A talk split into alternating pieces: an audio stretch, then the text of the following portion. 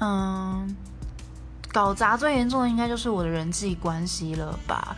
从小学小学五年级到高中这段时间是最严重的。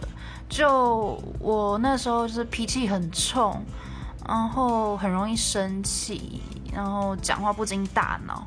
当然，我到高中的时候就收敛很多，但还是偶尔会流露出一些不太好的嗯个性，对，然后就造成嗯我现在朋友真是屈指可数，嗯，然后朋友目前都是大学的比较多。